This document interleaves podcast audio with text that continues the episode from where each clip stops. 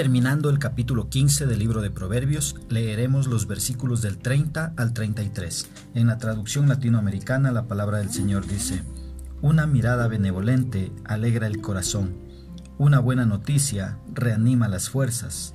El que pone atención en los consejos saludables tendrá su lugar entre los sabios. El que desprecia la corrección se perjudica a sí mismo. El que escucha los consejos forma su conciencia. El temor de Yahvé es la escuela de la sabiduría. Antes de la gloria es necesaria la humildad. ¿Qué es lo que expresa el escritor? Nos dice que una mirada bondadosa alegra el corazón. Cuando los ojos están llenos de luz, traen felicidad y satisfacción al corazón y a todo el cuerpo. También en este versículo 30, la segunda parte nos dice que las buenas noticias reaniman las fuerzas. Las buenas noticias animan el espíritu y le dan salud al cuerpo. El cumplimiento final de esto es el Evangelio. El Evangelio es la mejor noticia que el ser humano debe conocer.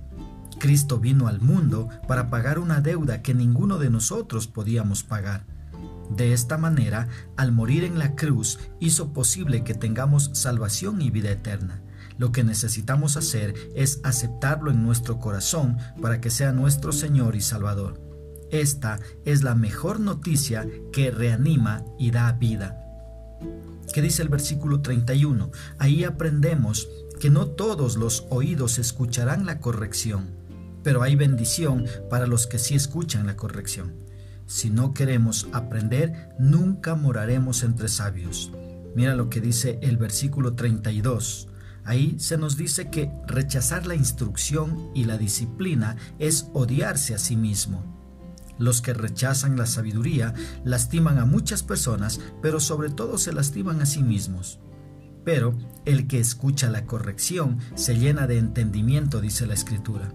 Recibir reprensiones rara vez es agradable, pero vale la pena porque nos corrige para adquirir sabiduría. Y terminamos el capítulo 15 con el versículo 33 que nos dice que respetar a Dios es lo más sabio que podamos hacer. El tema fundamental de Proverbios se repite aquí en este versículo. La sabiduría comienza en el temor del Señor y la verdadera sabiduría fluye cuando respetamos a Dios, el Creador. Un aspecto esencial del temor del Señor es la humildad. Temer apropiadamente a Dios es verlo y reconocerlo como realmente es. Cuando vemos y reconocemos quiénes somos en realidad, llega la humildad. ¿Cómo podemos aplicar esta porción bíblica a nuestra vida? Primero, contando a otros la buena noticia del Evangelio, para que también ellos puedan gozar de la vida abundante que solo Cristo ofrece. Una segunda aplicación, disponiéndonos a ser corregidos cuando nos equivoquemos. Una tercera aplicación, amando, obedeciendo y respetando a Dios en todo tiempo.